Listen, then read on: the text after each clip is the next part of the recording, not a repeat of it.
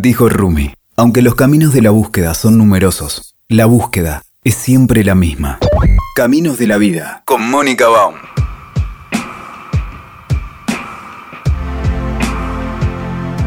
Hola, ¿cómo estás, José Luis? Hola, Mónica, ¿qué tal? Qué bueno, me encanta, me pone muy contenta que estés por segunda vez acá en este espacio. Estamos hablando con José Luis Cabuli, es eh, terapeuta en terapia de vidas pasadas. ¿Cómo estás? Bien, muy bien. Buenísimo. ¿Cómo llegaste a esto? Porque vos venís de la medicina, José Yo Luis. vengo de la cirugía, de la De medicina cirugía, ni nada más ni y nada de la menos. cirugía. Sí. Y yo pienso, lo he dicho muchas veces, es el destino, porque yo Claro. no buscaba hacer esto.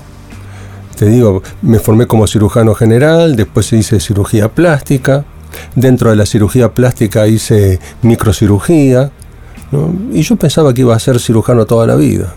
No se me ocurría otra cosa. Hasta que de pronto un día, eh, por casualidad, me invitan y hago un, un seminario, como los que yo suelo hacer ahora, un seminario de dos días sobre la terapia de vidas pasadas y allí me entero de esto. Pero ¿cuál fue el motivo por el cual? Porque digo, los talleres hay muchos, podrías haber ido, no sé, a un taller de pintura. ¿Qué te llamó la atención de las terapias de vidas pasadas? Que es, que algo muy Me misterioso. invitaron. Me invitaron. Claro. Me llegó.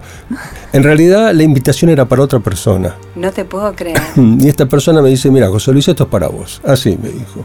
Y yo seguí, era mi maestra espiritual. Claro, claro, Entonces, había le hice confianza. caso. Claro, claro. Le hice caso, ¿no? Eh, ella sabía, de alguna manera lo intuía. Así que yo fui así, sin saber nada. Ojo, ¿eh? que hay una cosa importante, un detalle interesante, y es que yo ya conocía el tema de la reencarnación, sabía de las Claro. vidas pasadas, no tenía dudas al respecto, pero a mí nunca se me había ocurrido que eso se podía utilizar con un fin terapéutico. Ah, Eh, claro. jamás Era se me- más el dato Sí, anecdótico era la, de. la cuestión filosófica, Ajá. decirlo, y nada más, no, no, nunca fui más allá de eso. Hasta que me encuentro con esto, hago un taller de introducción y ahí descubro, bueno, que había una lógica, ¿no es cierto?, que era natural lo que estaba escuchando. Después me invitaron a participar en la formación, en el entrenamiento. Claro. Y yo lo hice, hago el entrenamiento, pero ya te digo, como una cosa más, no, no estaba en mi cabeza dejar la cirugía en ese momento. ¿Y qué pasó para que se convierta en tu labor, en tu misión, Y- hablando de. Y, cosas de la vida, ¿no? La vida te va llevando. En un momento tuve que tomar, por cuestiones que no voy a comentar, tuve que tomar una decisión. ¿no? Y estaba de vacaciones en la playa de Ostende, en la provincia de Buenos Aires, ahí Claro. entre, entre Pinamar, ¿no es cierto? Y, Sí, y. Valeria del Mar. Y una noche me voy a la playa, me llevo a la reposera, me tumbo en la reposera mirando las estrellas y me puse a pensar, a meditar, bueno, ¿qué tengo que hacer ahora, no?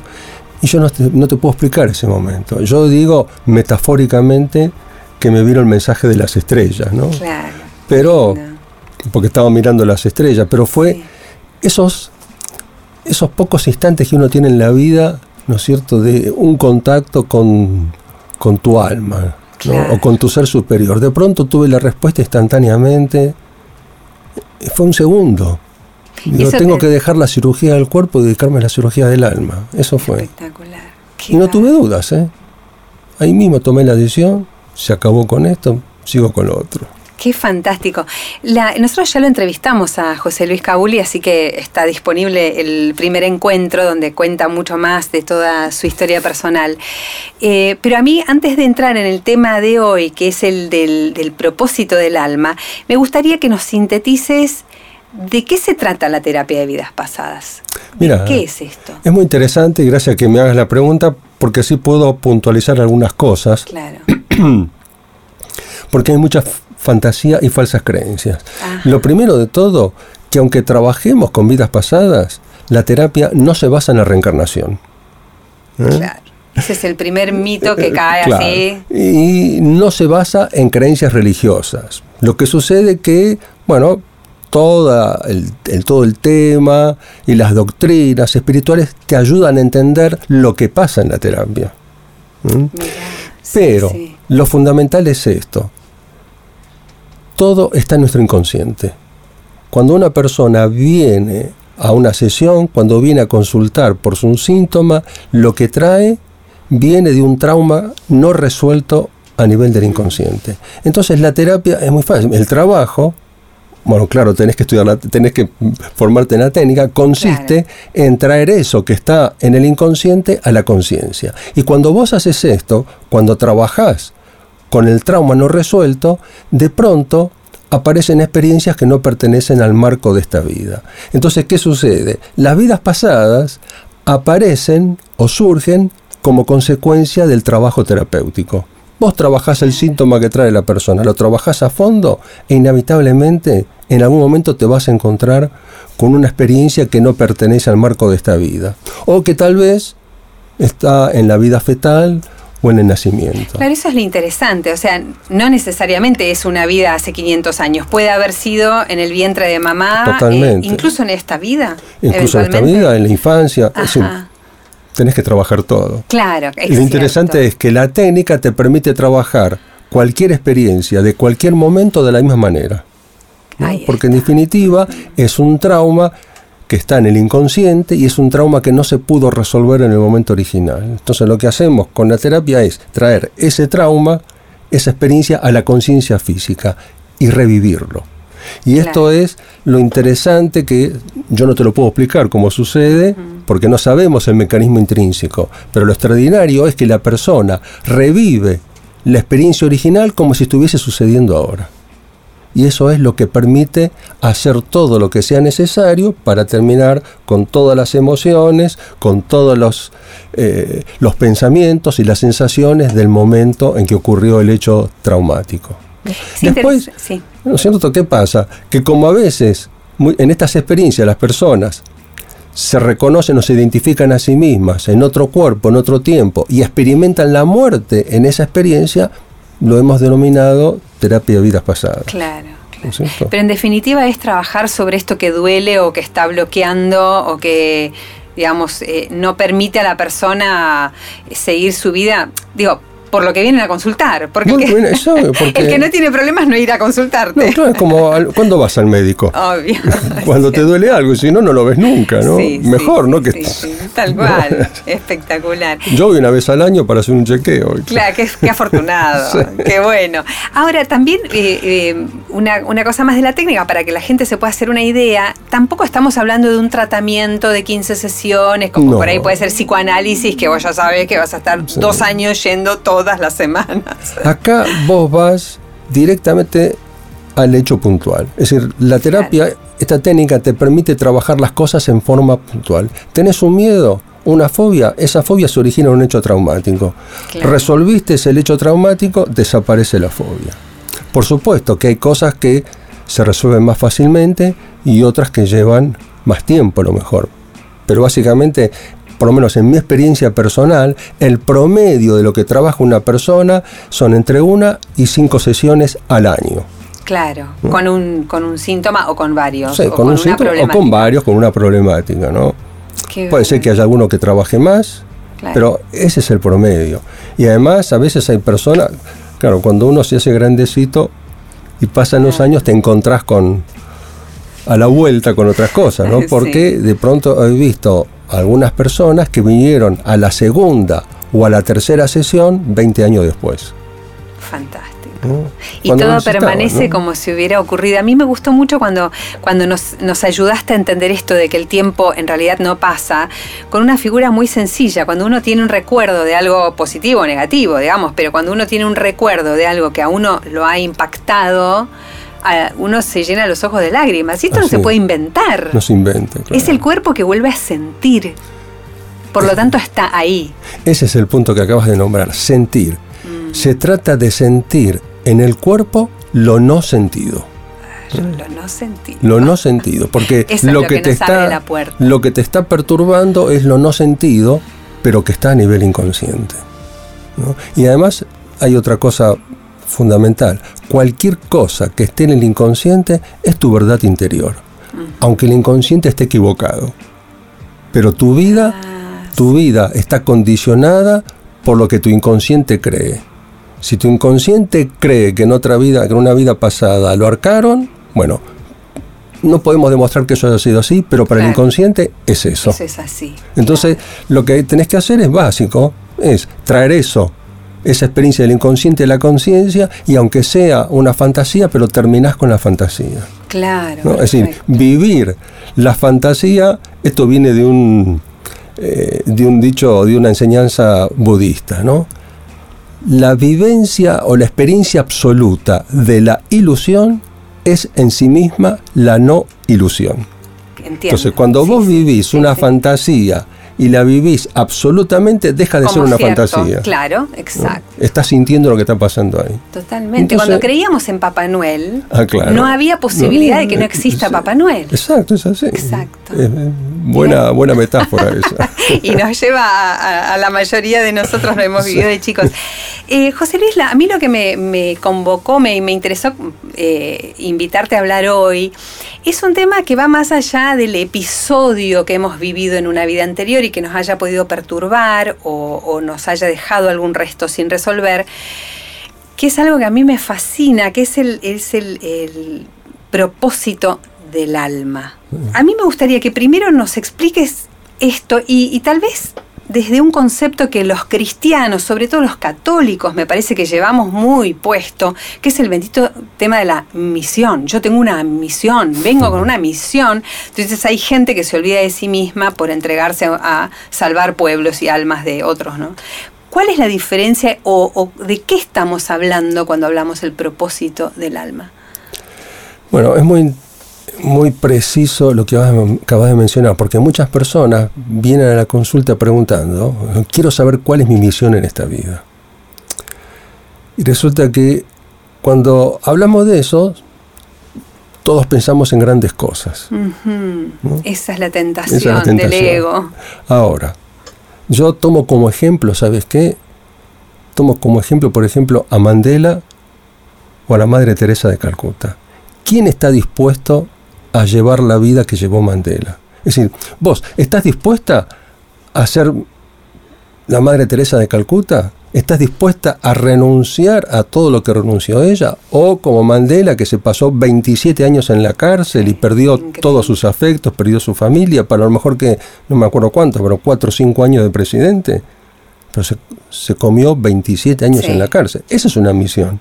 Ahora, ¿estamos preparados? Yo no, te lo digo desde ya, ¿no? claro, creo que ¿No? la Es decir, mayoría. ¿estamos preparados para una misión de esa naturaleza? La primera misión que tenemos en esta vida es sanarnos a nosotros mismos. Esa es nuestra primera misión. Y si nos sanamos, entonces sí podemos hacer algo por la humanidad, podemos ayudar a otros. ¿no? Porque la luz te va a probar y claro. te va a poner en circunstancias terribles. A ver, si no sos capaz de soportar la dureza de las condiciones de tu vida, entonces no podés trabajar para mí. ¿A, a qué misión te voy a mandar? Exacto. ¿No? Es Esto es lo, lo que. sí, entonces, los propós- el propósito y la misión que tenemos es mucho más reducida, pero no por eso menos difícil. claro, Porque, claro. por ejemplo, sacarnos, liberarnos de la culpa, a lo mejor necesitamos toda una vida para terminar con la culpa. O necesitamos toda una vida para terminar con la ira, el odio. Lo que ¿no? pasa es que vos estás hablando de condiciones del ser más que del hacer.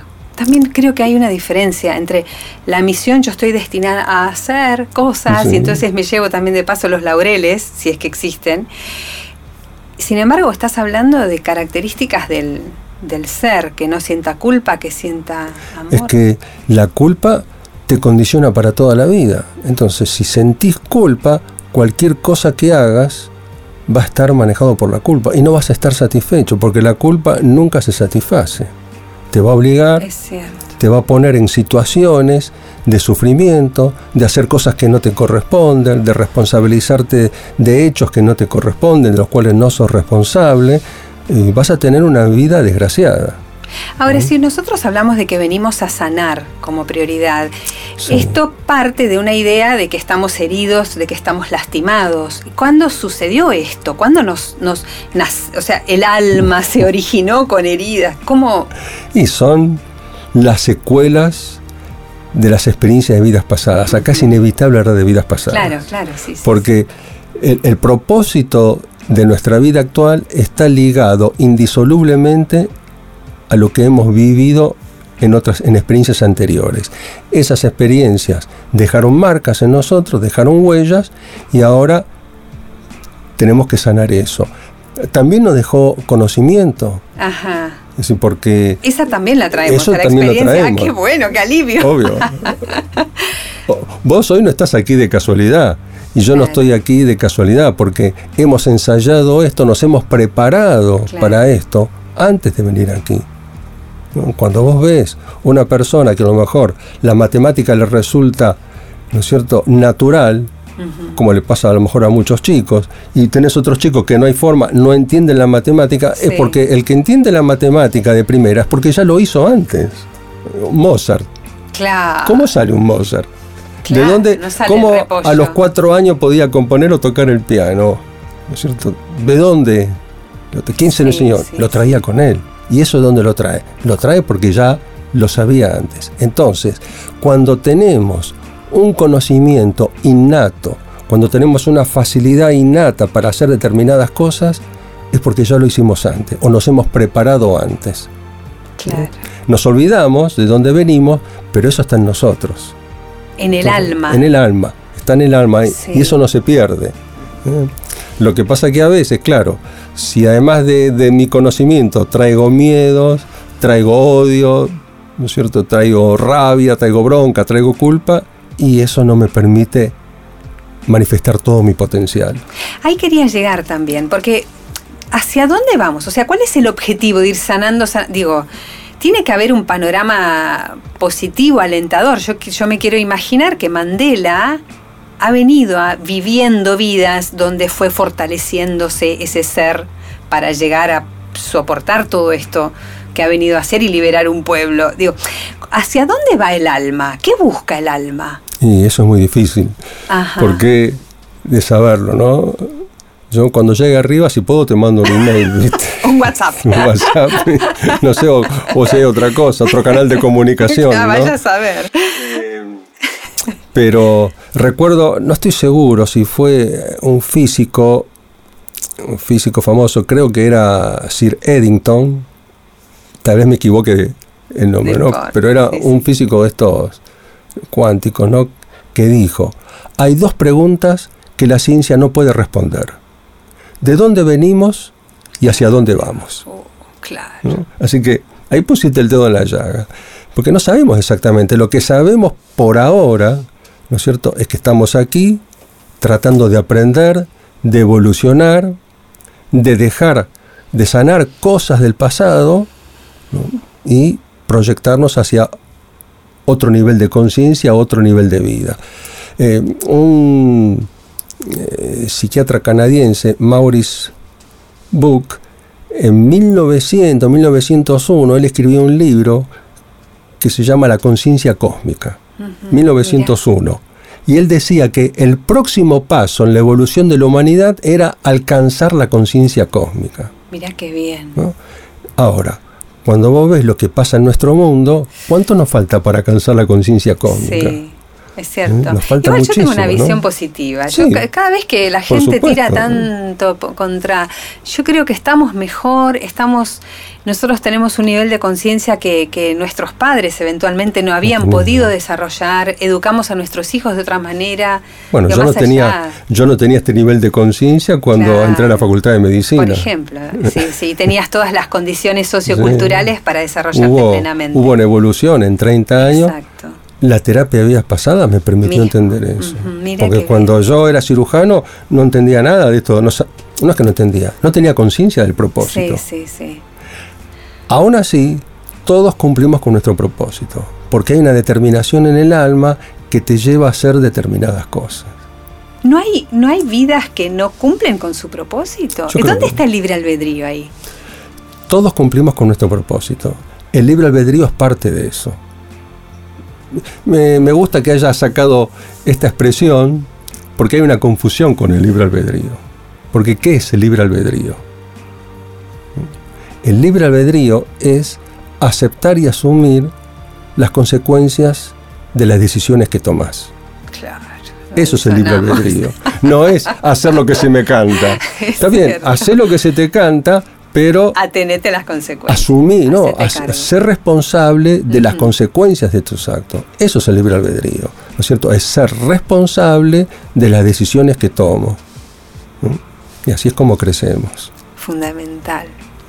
Cuando vos hablas de la misión, digamos, sí, de la misión, del propósito del alma, también hablas en este libro, además que no quiero olvidarme, eh, mostrarlo porque yo me lo, me lo devoré, porque además en el libro hay una guía muy práctica para que uno mismo pueda hacer esta evaluación o este análisis. De la, del propósito de la propia alma, que igual yo no me animé mucho, te confieso. Yo es como que siento que, todavía necesitaría ayuda, será, pero, pero bueno, si me animo te cuento. Creo que me da un poco de miedo, hay que ver de dónde viene el miedo. Bueno, de todas maneras, em, ¿dónde se planifica? Digo, ok, yo vengo con un propósito, mi alma viene con este propósito. ¿Quién lo decidió? ¿Cómo se planifica? ¿Quién lo hace? ¿Yo mismo? ¿Cuándo?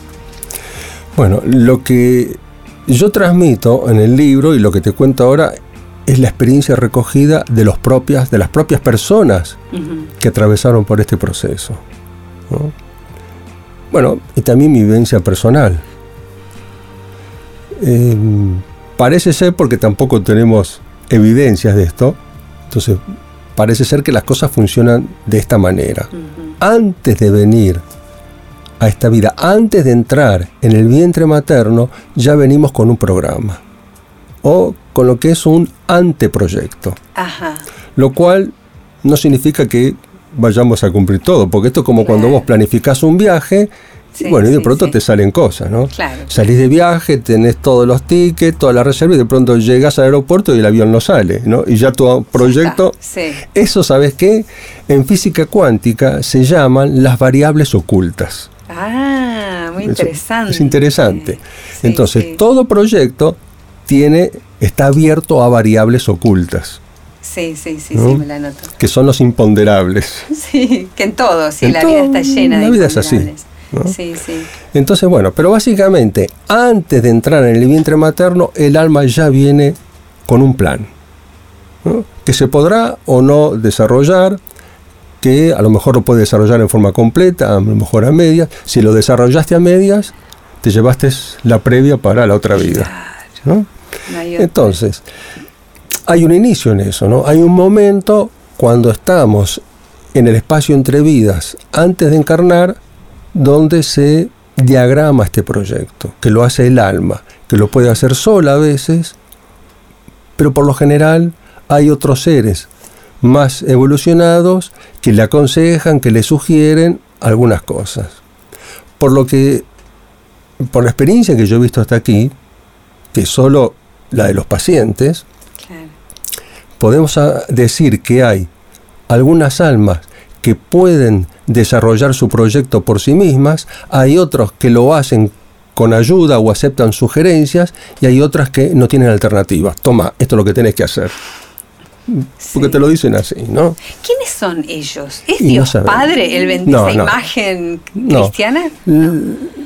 Las personas en este estado lo que hablan generalmente son de varios seres, generalmente tres o cuatro, ¿no es cierto? Que son siluetas porque no los ven los rasgos, claramente son siluetas o son focos de luz a veces, ¿no? Entonces, estos seres te aconsejan, mira, vos hiciste esto, aquello, tenés que fortalecer tal cosa, te conviene trabajar con esto, ¿no? O venís haciendo este trabajo y ahora es el momento de completar este desarrollo. Y para hacer esta para hacer este trabajo te convienen estos padres. ¡Ay, qué tema! Claro. claro, porque esa era la otra pregunta. Yo, no vengo sola, me caigo un paracaídas, tengo padres, hermanos, después tendré hijos. O sea, todos forman parte de este diseño. Entonces, básicamente, en este, en este anteproyecto hay un par de ítems, por así decirlo. El primero es definir el propósito básico. El eje central, bueno, lo más importante en esta vida es que, no sé, vos tenés que transmitir, ¿no? tenés que comunicar. Claro. Ese es tu propósito básico. ¿Cómo lo hagas? Asunto tuyo. Pero además de ese propósito básico, hay otras cosas, hay aspectos secundarios. Lo central es esto, tenés que comunicar. Pero después tenés otras cosas. Mirá, te quedaron cosas pendientes con estas almas. Tenés que arreglar este asunto. Porque si no lo arreglas, no vas a poder cumplir todo, ¿no? ¿Esto es el karma? No sé si sería el karma. Podría ser. Yo diría que más que karma, es el karma, pero visto de otra manera, visto como un trabajo de corrección. Ajá, interesante. Trabajo de corrección sobre nuestras acciones pasadas. Porque hay un concepto con el karma, muy relacionado con el karma, como muy determinista. Sí, sí. Como que no tengo opción, bueno, es el karma y chau, no, no tengo libertad. El karma es como, yo vendría a decir, el crédito bancario. Mm. A ver, depende del crédito que tengas, son las posibilidades de desarrollo que tenés. ¿no? Entonces, el karma sí te limita, te lleva, a veces hay cosas que no se pueden evitar, porque la fuerza del karma es, es muy pesada e inevitablemente, bueno, algunos encuentros en la vida son kármicos. Claro, no podés zafar de eso, porque tenés que pasar por esa experiencia. Entonces, eh, volviendo, además del, del, propósito básico, a lo mejor hay otras cosas, como mira, tenés que trabajar la soberbia, mm. tenés que terminar con el egoísmo, mm, tenés que perdonar esto, tenés que hacer aquello, ese tipo de cosas, ¿no? Y entonces entran los padres en acción. ¿Por qué? Porque las almas que van a ser tus padres son los que van a marcar el escenario donde se va a desarrollar gran parte de tu vida y donde se, va, donde se pone en juego todo eso. Claro. ¿Mm? Y a veces podemos elegir los seres que son que van a ser nuestros padres y a veces no podemos elegir. A veces te gustan unos seres, pero resulta que antes de llegar a estos seres primero tenés que resolver esto con otro. Por lo mejor mataste a estos seres en otra vida o ellos te mataron a vos y tienen que resolver esta historia. Qué Me acuerdo, creo que era el libro de Isabel Allende, ¿no? La ley del amor. Ajá. Porque es así, el universo se maneja por la ley del amor. Todos los las oposiciones, todos los temas conflictivos que tenemos con alma se resuelven por la ley del amor. Qué bárbaro, qué Tenemos que llegar a eso. Sí, sí, sí, y hasta que no llegas a eso no estás en paz. El alma no está en paz. Podrás estar enojado ahora, pero cuando estás en el espacio entre vidas, que sos alma pura, eso se siente como una incomodidad. El alma no tiene cuerpo físico, ah. pero tiene una energía que viene del rencor o del odio o, de la ira y que no te deja no te deja estar en paz. No podés quedarte tocando el arpa con los angelitos. Sí, porque sentís un cosquilleo y una y te lo dicen, lo dicen las personas. ¿no? que a lo mejor han dejado una vida, que quieren quedarse un tiempo ahí en la luz, que no quieren bajar, pero de pronto sienten que tienen que ir. Tengo que ir. Ahora, en esta conformación donde yo elijo o no elijo, pero digamos, se determinan los padres, ¿cómo se juega para esos, esos seres que van a hacer el papel de mi padre, por ejemplo, su propio propósito? que claro. Cada cual va, a venir. No es que yo vengo acá para cumplirle el propósito de mi hijo, por ejemplo, no. Yo también tengo el mío, además de que mis hijos tienen cada uno el suyo. Esto es una cosa muy diseñada. Es muy interesante. Yo lo sintetizo en una frase. El universo no da puntada sin hilo. Entonces, no se desperdicia nada. Acá tenés unos padres, unas almas que tienen que aprender esto. Acá tenés otras almas que tienen que resolver esto. Así que los ponemos, a los ponemos juntos. Y hace cada uno su y lección. Cada uno tiene que hacer lo suyo. Porque los padres tienen que cumplirse un propósito, pero a su vez, tener un hijo es parte de la experiencia. Claro porque el hijo es un desafío. Entonces, los padres aprenden del hijo, del alma que es el hijo, el hijo aprende de los padres, pero además los padres le dan, a los hijos le dan un marco en donde se va a desarrollar, que es la familia, y después la sociedad, y después el país, y después el mundo. ¿No es cierto? Es decir, es toda una cadena de cosas. Y toda esta información uno puede tener, uno puede acceder en una sesión sí. de terapia de vidas pasadas. No siempre, porque depende, ¿no es cierto? La mayoría de las personas no van directamente al propósito. No es fácil ir directamente al propósito. ¿Por qué no es fácil? ¿Por qué? Porque tenés que resolver cosas antes. Entonces, a medida que vas resolviendo eh, las emociones que te afectan, eso te abre la conciencia y te permite acceder a otro nivel. A veces ocurre espontáneamente. A lo mejor a veces, porque ha sucedido, una persona ha estado trabajando en una misma sesión, ¿no? Mm. Trabaja con una vida pasada, con una muerte, y de pronto se va al espacio entre vidas, a la luz, y de pronto ahí engancha con su, con su anteproyecto. Claro. Pero tuvo que hacer ese proceso Pero tuvo que hacer el proceso anterior. A lo que me refiero es que no es fácil ir directamente a eso. Claro, entiendo. Porque tenemos que sacar la conciencia y la mente racional. Eso te iba a Lo que en el libro yo propongo como ejercicio se puede hacer, pero mm. tenés que estar en un estado de meditación, claro. ¿no tomarte tu tiempo y dejar de lado la mente racional. Esa era la pregunta. ¿Esto es un proceso intelectual o es un proceso intuitivo? Es más que nada intuitivo. Es más que nada intuitivo. Porque la razón está, es una divina, nos resuelve todo, nos deja ataditos con moño, pero... Porque el problema es que la razón y el intelecto te censura. Mm. Estás juzgando todo el tiempo. No, estoy inventando. No, esto no puede ser. No, me lo. Quiero saber que esto sea verdad. entonces, tenés que dejarte llevar. Dejar salir lo que salga. Y lo que escribís, si haces el, ejercicio sola, lo que escribís lo dejas para otro día para leer. Claro, para que ¿Mm? más serio un poquito. Claro. Más que nada para, porque a lo mejor en el primer momento decir, no, esto no puede ser. Claro. Una pregunta eh, con esto de la misión o del, propósito, ¿qué pasa con, digamos, se puede estandarizar tipo, los niños que vienen y nacen chiquitos en general tienen este propósito. O una persona que nace, por ejemplo, una persona que nace con características Down tiene este tipo de propósito. ¿Se puede estandarizar? ¿Vos con tu experiencia has logrado alguna estandarización? No. Yo creo que, es decir, podés imaginar tendencias, pero no hay dos propósitos iguales. Pero sí hay un propósito para todo. Lo que yo puedo intuir de lo poco que vi, ¿no es cierto? Es que, por ejemplo, un chico con una, con una enfermedad congénita o hereditaria, con un problema serio, ¿no es cierto? Desde el momento de su gestación, con, un problema en su desarrollo, son maestros. ¿Mm? No es que viene a padecer un karma, el karma es para los padres, para la sociedad, porque esos chicos vienen a enseñar algo.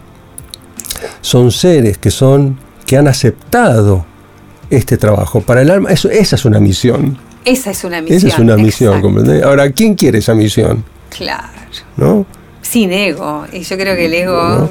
Y sabido es que todos estos chicos tienen unas capacidades afectivas este, extraordinarias, ¿no tienen percepciones, en fin, eh, yo conozco algunos casos en particular, pero no del trabajo, sino de, la cotidianeidad, ¿no? Y me doy cuenta también el impacto que provocan en otras personas, ¿no? Entonces, ¿qué ocurre?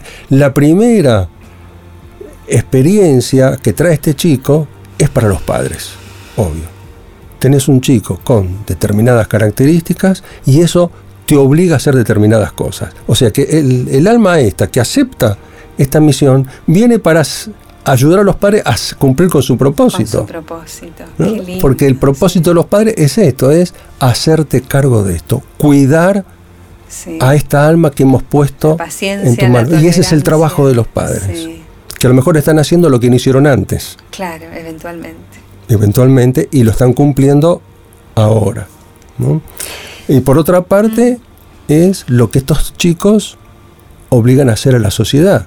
Tenés que habilitar colegios especiales, ¿no es cierto? Hacer la bajadita en la vereda para que pueda pasar a lo mejor con las sillas, si es Esto no existía antes. Totalmente. Estos chicos te obligan, ¿no es cierto? Claro, te obligan a hacer un montón de cosas en las cuales antes no se pensaban, porque eh, las ciudades no están hechas para, la tolerancia. Para la tolerancia o para los chicos con determinados problemas. Exacto.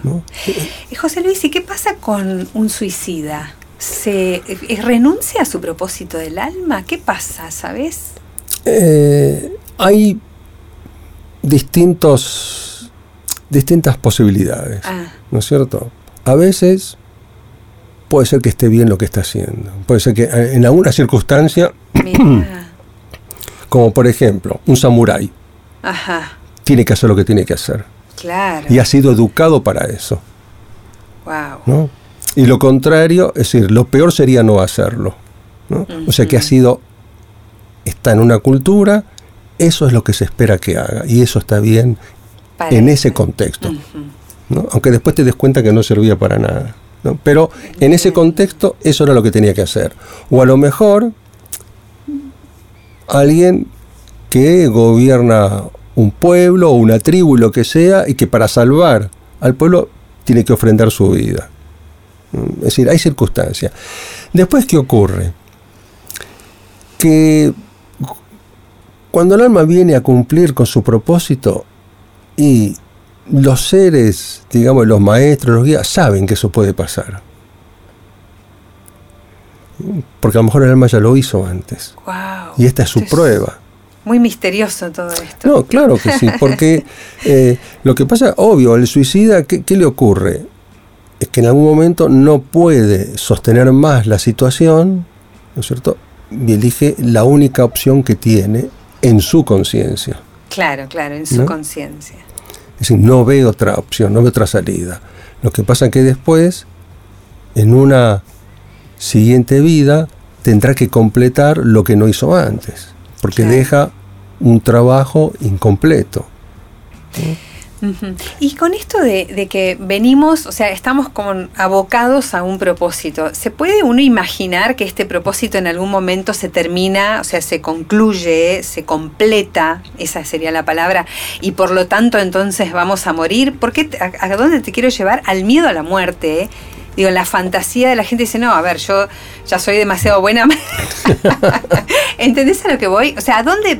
¿Hay algún momento que uno dice, ya está completa la misión y, y ahí es que se viene, viene la muerte? Y no sé si funciona así, la verdad. eh, no sé si en qué momento se completa la misión. Claro. Vamos a estar trabajando hasta el último instante de esta vida. Hasta el último Sí. instante de esta vida vamos a estar cumpliendo con una misión o un trabajo determinado. Y que si no lo completamos, si hay una muerte imprevista, eso dejará un trabajo inconcluso y eso te vuelve otra vez al principio, ¿no? Yo recuerdo la frase de Almafuerte en uno de los sonetos cuando dice todos los incurables tienen cura cinco segundos antes de la muerte. Claro. No sé qué sabría él de eso, ¿no? Pero Sí, sin sí. esos últimos cinco segundos te das cuenta del sentido de esta vida, entendés el sentido de esta vida, entendés finalmente para qué tuviste que pasar por todo lo que pasaste y tal vez no, Está. no tengas necesidad de volver. Claro. Porque también está el pensamiento inverso. Cuando se sufren pérdidas de personas, por ejemplo, muy jóvenes o, o que uno dice, a ver, este padre murió y dejó chicos chiquitos y... Y muchas veces en la expresión, digamos, de consuelo, es decir, bueno, ya está, ya hizo todo lo que vino a hacer, ya lo hizo y fue su momento de volver. Pero Son ante el juicio del otro esto es complicado igual. Son cosas que se dicen desde el acervo popular, ¿no? Mm. desde la- el folclore popular, ¿no? lo que se va transmitiendo. Todas son pruebas para todos. ¿no? A lo me- por lo general, cuando hay una muerte a temprana edad, eso ya estaba contemplado. El alma vino a hacer su trabajo. Y la experiencia es para la familia, para los padres. Claro, porque no hay claro. mayor dolor para un padre que perder un hijo. Sí, sí, ¿no? sí, porque sí. Siempre pensamos que tiene que ser a la inversa, que lo Tal cual. natural es a la inversa. ¿no? Sí, sí, sí, Uno está preparado para la partida de los padres, pero no está preparado para la partida brusca y dolorosa de un hijo. ¿no? Pero entonces, es como te decía antes, como a lo mejor el niño que tiene un problema físico o una deficiencia física, ¿no es cierto? Que aceptó este trabajo, ese niño que se va temprano también vino a hacer un trabajo. Claro, claro. ¿Por qué? Parece extraño decir esto, pero a lo mejor los padres tienen que experimentar, aprender a experimentar la pérdida. Sí, sí.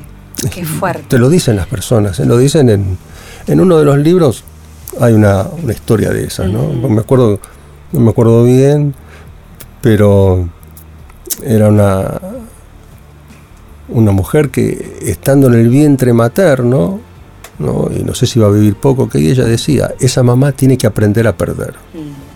¿no? Entonces, viene el alma, el alma viene con esa misión. Sí, sí. Eso es una misión. Claro, esto se puede aceptar cuando uno tiene un concepto mucho más profundo de la vida y de la propia alma, ni siquiera solo del cuerpo físico. Claro, cuando estás ahí, la situación es terrible. Y lo que tenés que hacer es acompañar eso, ¿no? Lo que pasa es que con el tiempo, eh, con el tiempo uno puede entender estas cosas. Yo lo que he visto y que algunas en pacientes y que algunas personas me los han comentado que fue la muerte de un hijo lo que los puso en el camino espiritual por ejemplo. Se tuvo Que, ir un hijo para que se volcara, o un ser querido para que se volcaran al camino espiritual. A la búsqueda interna. Qué bárbaro, qué lindo. Em, ¿Se puede usar esta, esta pregunta por el propósito del alma de uno?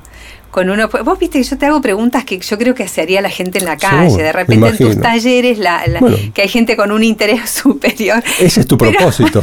Exacto. Este es tu propósito, porque vos de alguna manera estás representando a un conjunto de personas que no tienen voz. Claro, claro. Y que no pueden plantear estas cosas. Claro, ay, qué suerte. ¿Qué te puedo preguntar esto entonces?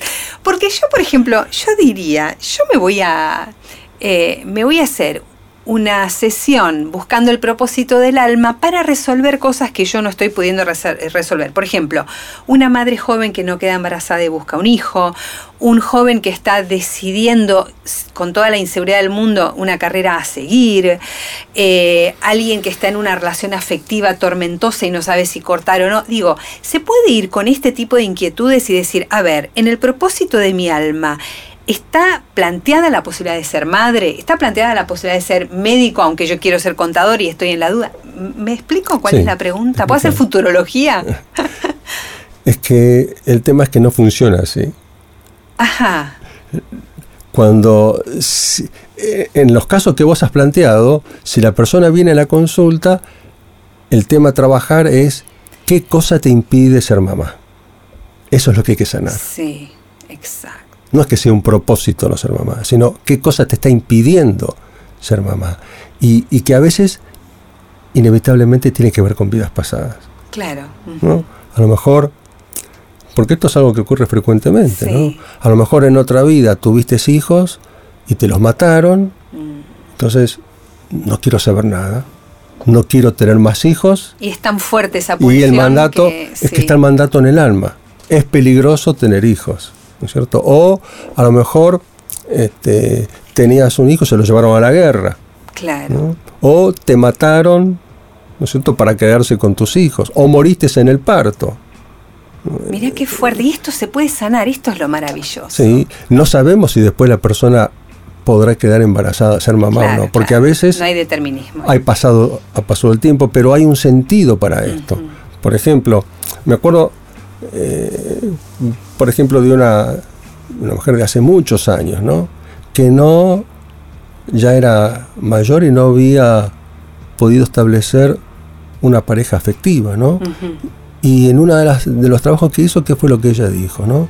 Que ella había dejado pasar el tiempo hasta que pasara el peligro o la, la posibilidad de ser madre no quería ser Qué mamá. Y para ella, tener una relación afectiva o casarse implicaba la posibilidad. de la maternidad. exactamente. Entonces, fantástico. por eso, eh,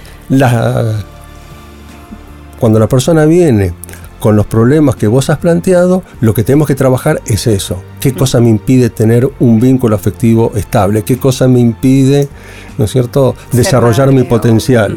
Porque entonces hay un propósito, pero esto que, no te, que te impide desarrollar el potencial es lo que te impide cumplir con el propósito real. Entonces primero hay que sanar una cosa. Por eso te decía antes que no es tan fácil ir directo al propósito. Tenemos que limpiar el campo, ¿no es cierto? Las emociones, los traumas, y cuando eso se limpia, empieza a aparecer el propósito. Y a veces el propósito de esta vida aparece simplemente trabajando vidas pasadas, ¿no? Claro, Porque una persona que resuelve traumas de vidas pasadas, de pronto te dice, ahora entiendo lo que tengo que hacer. ¿no? Claro, exacto. José Luis, la última pregunta, La porque esto es ¿Ya fantástico. se fue el tiempo? Estamos- otra vez, sí, sí, es una cosa increíble. El tiempo no. ¿Viste? el tiempo no existe. El tiempo no existe. Bueno, Pero hay un reloj. Hay un reloj, qué bárbaro. ¿Podemos decir entonces que el infierno no existe? Ah, el infierno no existe. El infierno está acá en la tierra. ya lo creo, sí, sí, que sí. lo creamos nosotros mismos. Con, ¿no es cierto?, nuestras, con, con nuestras emociones. Entonces, ahora, si creemos en un infierno, vamos a ir ahí. ¿Cómo es, Es- eso? Bueno, te cuento una anécdota o un- una enseñanza budista. Había un discípulo de Buda que estaba muy preocupado porque su mamá no quería escuchar nada del karma, no quería escuchar nada de la enseñanza del Buda. Y este, este monje o este discípulo temía que después de morir, por la carga de sus emociones, ¿no es cierto? y de sus acciones y de sus creencias, su madre se viera en el mundo de los infiernos, en el infierno. Claro. Que es una creación mental. Pero como decíamos antes, si vos crees en una cosa, eso se hace Es el realidad. poder de la creencia. ¿No es cierto? Mm. Entonces, este discípulo se le ocurre una idea. Un día viene y dice, bueno, puso una campanita en la puerta, colgó un, un letrero con un mantra, dice, a partir de este día hay una nueva regla en esta casa. Cada vez que suene la campanilla de la puerta, hay que rezar recitar este mantra. Om Mani Peme Om. ¿no? Entonces, bueno, a lo mejor era otro.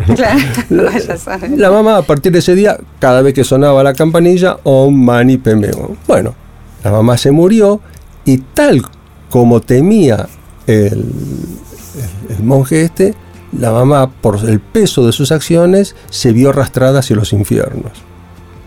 Y estaba allí y veía que le iban a meter en un caldero con fuego incandescente o con, agua o con aceite hirviendo, no sé, y había un demonio que estaba revolviendo el caldero con un cucharón. Pero de pronto, revolviendo, revolviendo, el cucharón golpea contra el borde, La campanilla. la campanilla, y la madre dijo, Om Mani Hum", y ¡pum! saltó a los planos superiores.